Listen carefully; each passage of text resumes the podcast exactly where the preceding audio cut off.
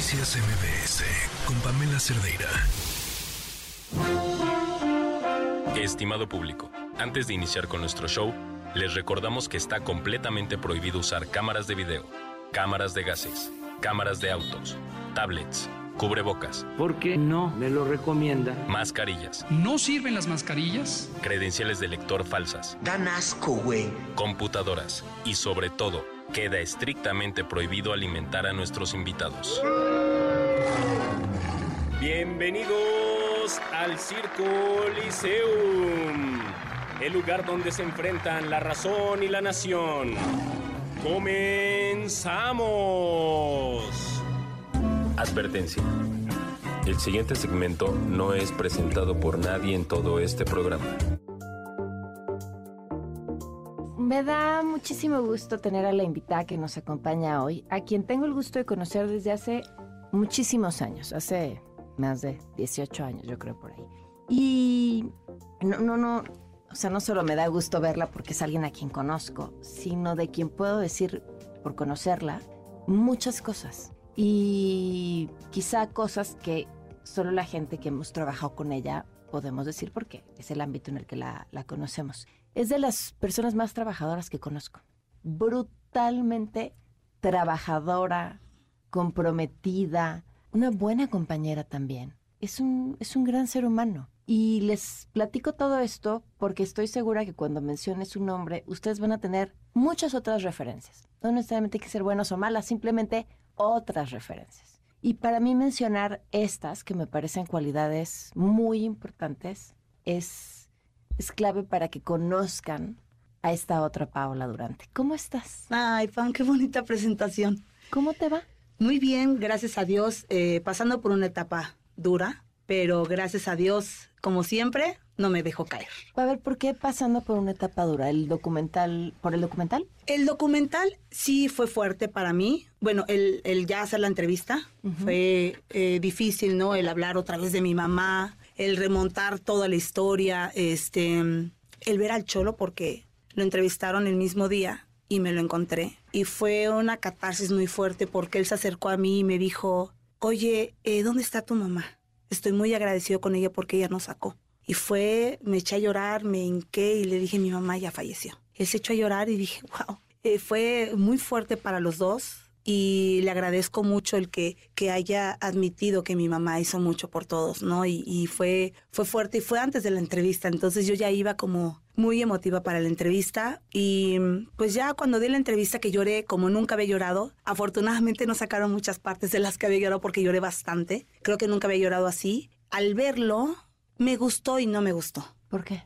Me gustó porque por fin ya la gente sabe realmente que yo no fui, que yo no participé en nada y cómo fueron las cosas. Pero sí me dolió que no contaran la historia de mi mamá, porque mi mamá hizo bastante, mi mamá eh, no descansó un segundo, iba a todos los programas de televisión, de radio, eh, en TV Azteca todo el día estaba ahí parada y me lo decía Pedrito Sola. Tocó muchas puertas y estuvo muy cansada y murió de cáncer y estoy segura por todo eso. Y me duele que no hayan sacado esa historia, que ahora la mujer, bueno, yo siento que la mujer pues ha tomado otro rumbo. Y sí me hubiera gustado que las mamás vieran lo que es capaz una mamá de hacer por un hijo. Entonces ahí como que sí me desilusioné un poquito y pues hablé con Diego, con el director y, y me dijo, ¿te gustó? Y yo, eh, no.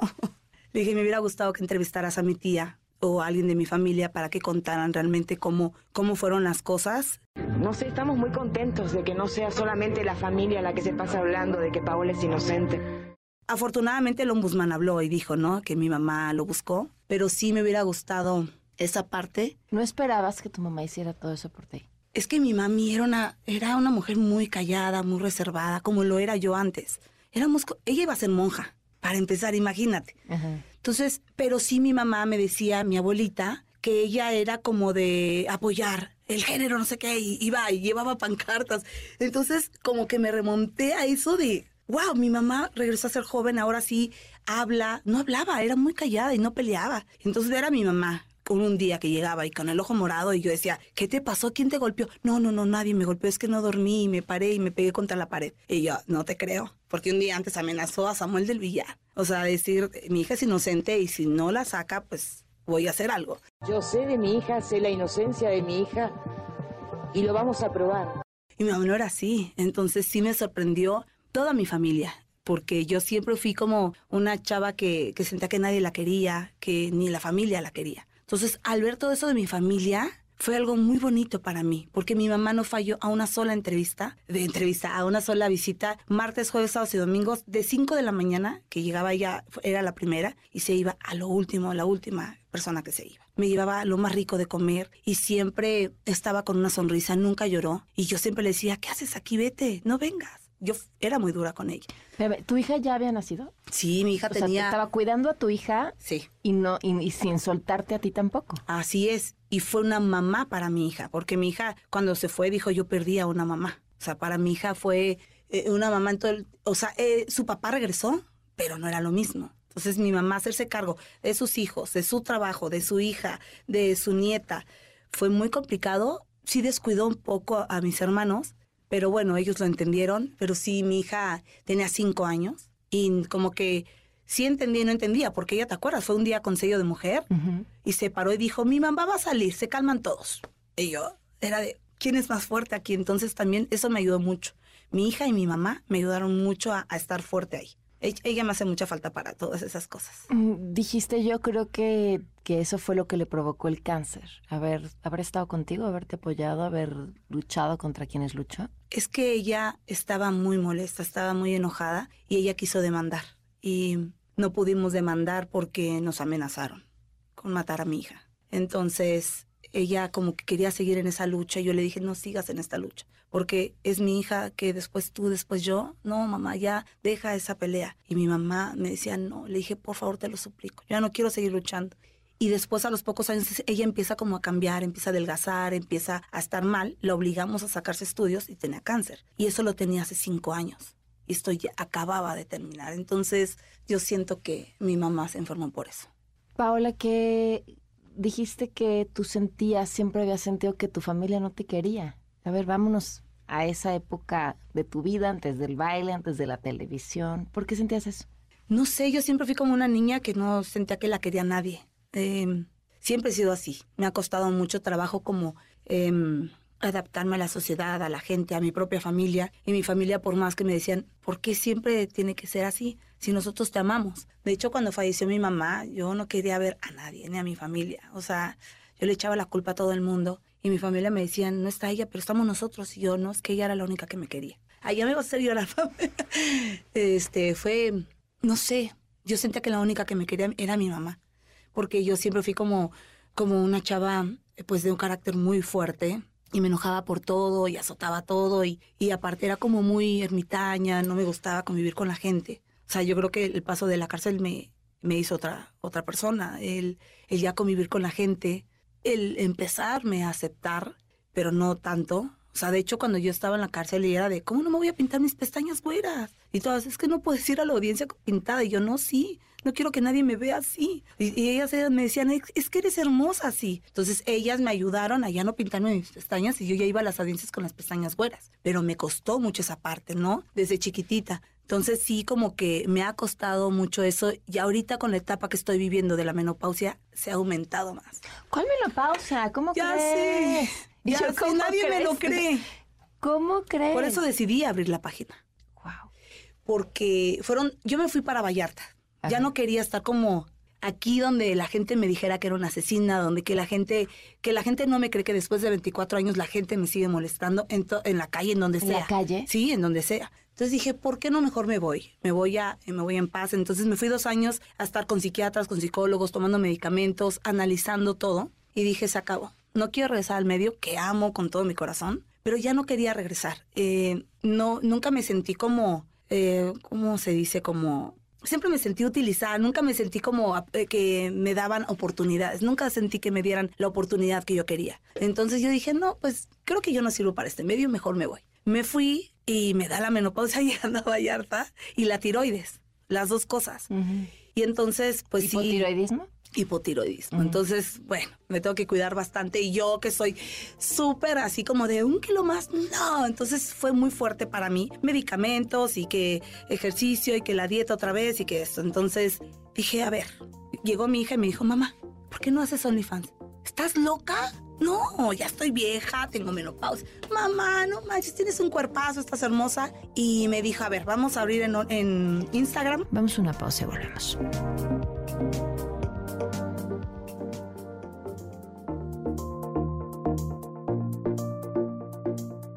¿De qué estabas viviendo cuando decidiste irte y dejar el medio?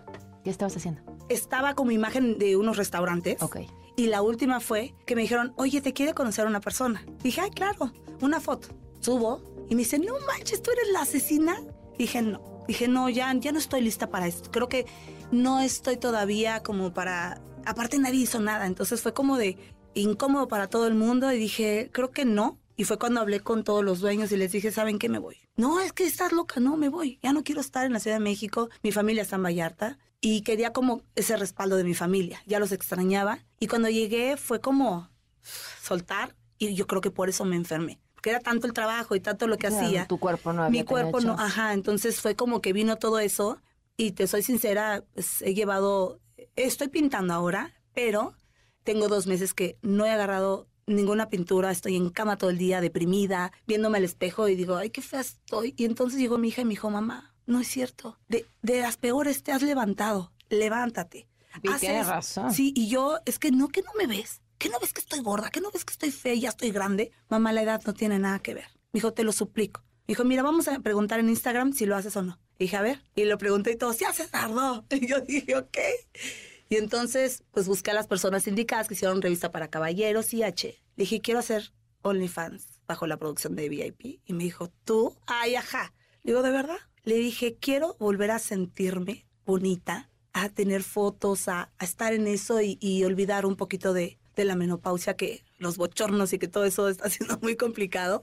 Y, y no dormí. Un día antes de la sesión no dormí. Dije, ¿de verdad voy a hacer esto otra vez? Me habló mi hija y me dijo, estoy aquí y te apoyo. Y ya es mi mayor tesoro. Y dije, si ella me apoya, dije, pues va. Lo que vengan a decir los demás que siempre han dicho de mi haga bien o mal, dije, ya no importa. Y cuando estoy en la sesión dije, ¿y qué tengo que hacer? Y todos, no, man, si llevas años. Y yo, pues ya sé, pero pues es que no me gusta. Y, ay, ya, ya a la media hora yo estaba así de, estoy hermosa y divina. O sea, creo que todo es en la cabeza, ¿no? Y pues la menopausa son muchos síntomas que te hacen sentir muchas cosas. Y yo siempre le pregunto a las mujeres que tienen, ¿qué es esto? Y me dijeron, ni tú te vas a entender, ni nadie te va a entender. Lo único que tienes que hacer es, pues, abrazarla. Y fue lo que hice, dije, bueno, voy a abrazarla y le voy a demostrar a muchas mujeres que podemos salir de esta y de muchas más, ¿no? Porque sí, yo llegué a un punto que decir, la odio, odio la menopausia, ¿por qué me está pasando esto a mí? Pero al parecer no es la menopausia. Al parecer son los implantes.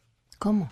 Es que hay un, hay uno que se llama, se me olvida, es un, un nuevo síntoma que te da con los implantes, que son como 80, 85 enfermedades que te da cansancio, que te dan mareos, que a mí ya me duelen, me duelen mucho ya. Es la tercera vez que me la ponen y me sigue doliendo. Entonces dicen que rechaza los implantes. El cuerpo los rechaza. ¿Y cómo pudiste darte cuenta que era eso y no...? Porque muchas chicas me han escrito, me han escrito por Instagram y me han dicho, a ver, ya buscaste, ya me acordé, el síntoma Asia, creo que el síntoma, algo de Asia. Uh -huh. Y leí y sí, este, muchas amigas eh, me han dicho que se han sentido así y a muchas se los, han, se los han quitado, a muchas del medio artístico. Y la doctora me decía, yo siento que estás muy joven para la menopausia y tus estudios... ¿Cuántos años tienes? 47. ¿Y tus estudios hormonales cómo están? Salieron bien.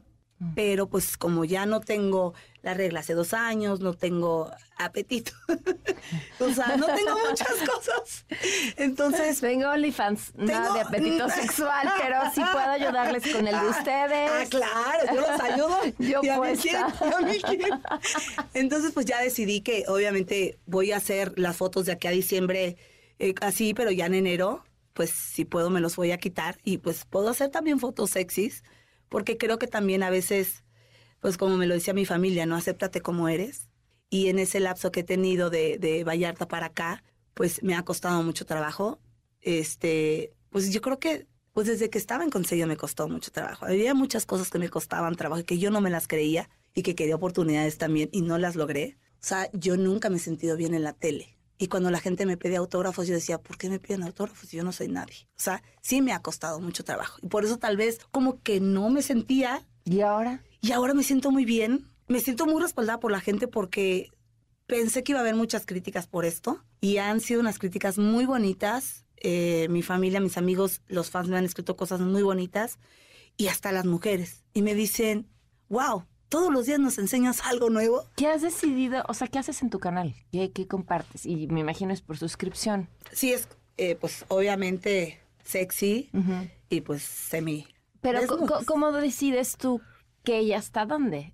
Ah, bueno, este, O sea, porque obviamente. es una decisión que tú haces o Sí. lo platicas con... Ahorita con- hay una sesión y yo también si me piden fotos, las mando, pero también es lo que yo decida. O sea, cobras Se cobra la inscripción, y tú mandas las mismas fotos para todos los que paguen la suscripción. así es, y después ellos se van metiendo por foto, cobran cada foto, se cobra cada foto, O sea, cobran la suscripción y además cada foto. así es. Ah, caray, ¿cuánto les cobras la suscripción? Ahorita está el 50% de descuento Ajá. y el lunes ya la, la abrimos, pero no sé en cuánto está, pero está en muy buen precio porque nadie da el 50% El abriendo. descuento en la suscripción. Y luego Eh, por por, mes. fo- y, ah, y luego por foto. Y ya por foto pues ya, ya tiene un precio. Bien dice Shakira, las No. mujeres no lloran, las mujeres facturan. Es lo que estoy haciendo, facturando, en vez de llorar, porque así estaba llorando, dije, mejor facturo y ya no me encierro y, y- y a mí me gusta. me- cuando yo hice la revista para caballeros me cambió todo, ¿Por qué?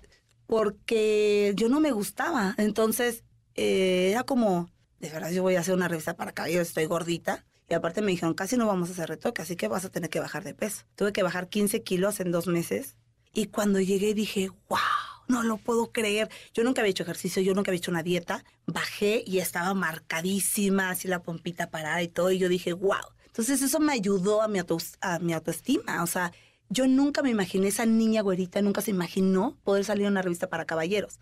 Obviamente me interesaba el dinero porque tengo una niña, porque tenía una niña de 5 años, 6 años en ese tiempo. No, y aunque no tuvieras una niña, Pero, pues, o sea- necesitamos dinero para movernos en la no, vida. no, punto. claro. Y, y cambiaron la- las miradas de los hombres. O sea, cuando antes yo pensé que no podía andar como con un guapo, y era, "Nah, así se puede andar con un guapo. Esa revista me abrió muchas cosas a mí, mi seguridad, este, la presentación. eh, yo llegué pues con cadenas y mi hija me quitó las cadenas. Como que todo lo he compartido con mi hija. Y pues se vendió en un día porque hice un escándalo como siempre. Llegué en una patrulla. Llegué en una patrulla esposada y pues se armó un relajo con la patrulla, les querían cobrar una multa y no sé qué. Entonces, pues se vendió la revista y, y así siempre, o sea, no sé, creo que nací para... Pero qué, eh, qué contrastes, Paula, porque, o sea, te conviertes en el chivo expiatorio de un caso sumamente mediático. Pagas, porque pagaste una condena. O sea, ¿cuánto tiempo estuviste en prisión? Casi dos años. Pagaste una condena. Estuviste dos años en prisión por algo que no cometiste. Cargas con el peso de que la gente te siga diciendo eres la asesina. O sea, no es cualquier, no, no, no es cualquier tipo de acusación, ¿no? No. Y, te- y tener que voltear y defenderte de eso debe ser una pesadilla. Si defenderte de un troll en Twitter pesa, no me quiero imaginar que es ir en la calle que te digan, "Mm, eres la asesina. Sí, yo creo que fue lo que más me costó. La sociedad. y que decidas, verme, o sea, voy a llegar, sí voy a aceptar el, show de voy a llegar esposada y, y voy a agarrar eso, voy a jugar con eso y, y tampoco está fácil.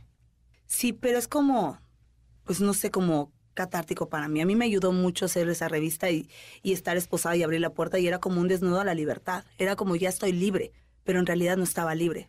O sea, todavía tenía esa cárcel adentro porque fui muy señalada por la sociedad. Yo no me sentí tan mal dentro de la, de la cárcel como afuera.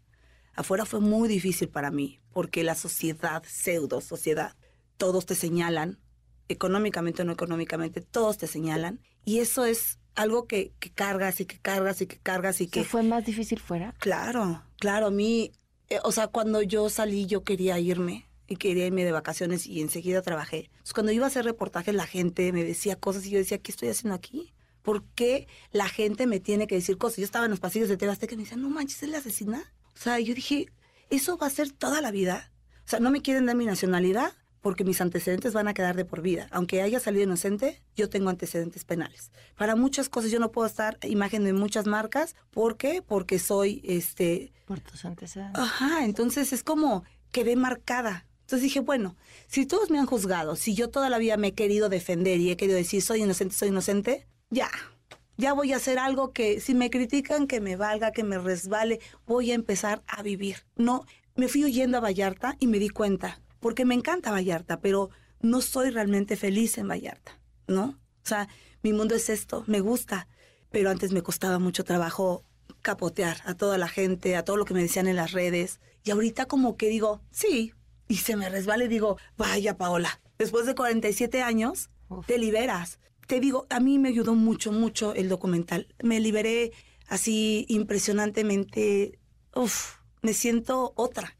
Y el estar aquí es como, no que ya no ibas a regresar y aquí estás. Entonces me siento muy bien, me siento muy contenta y orgullosa de mí. ¿Qué quieres? Ser feliz, disfrutar. En unos años me quiero ir a vivir a España, pintar y disfrutar del mar, de la vida. Este, no sé si con un compañero sola, pero, pero ya quiero disfrutar de la vida y, pues que ya se me resbale todo y aceptarme como soy, quererme como soy, porque a mí muchas mujeres me han escrito eso y me dicen, ¿cómo le has hecho? Porque a mí me pasa lo mismo. Estoy con un hombre que me golpea hace 10 años y no lo puedo dejar. ¿Cómo le haces? Y esas cosas a mí me gustan, me gusta dar como consejos a las mujeres. Me hubiera encantado ser, este, hacer conferencias, ser conferencista, pero bueno, no, no se ha dado. Pero sí me encantaría como platicar mi historia a mujeres y, y poderles sacar una sonrisa a las mujeres y a los hombres también, porque los hombres también pasan por muchas cosas. Y pues ser un gran orgullo para mi hija, que creo que ya lo soy. Paola, qué gusto platicar contigo. Y mucho éxito con todo lo que emprendas. No, gracias a ti me dio muchísimo gusto verte, de verdad. Estás hermosa como siempre. Se quedan con Ana Francisca Vega. Muy buenas tardes, soy Pamela Cerdeira.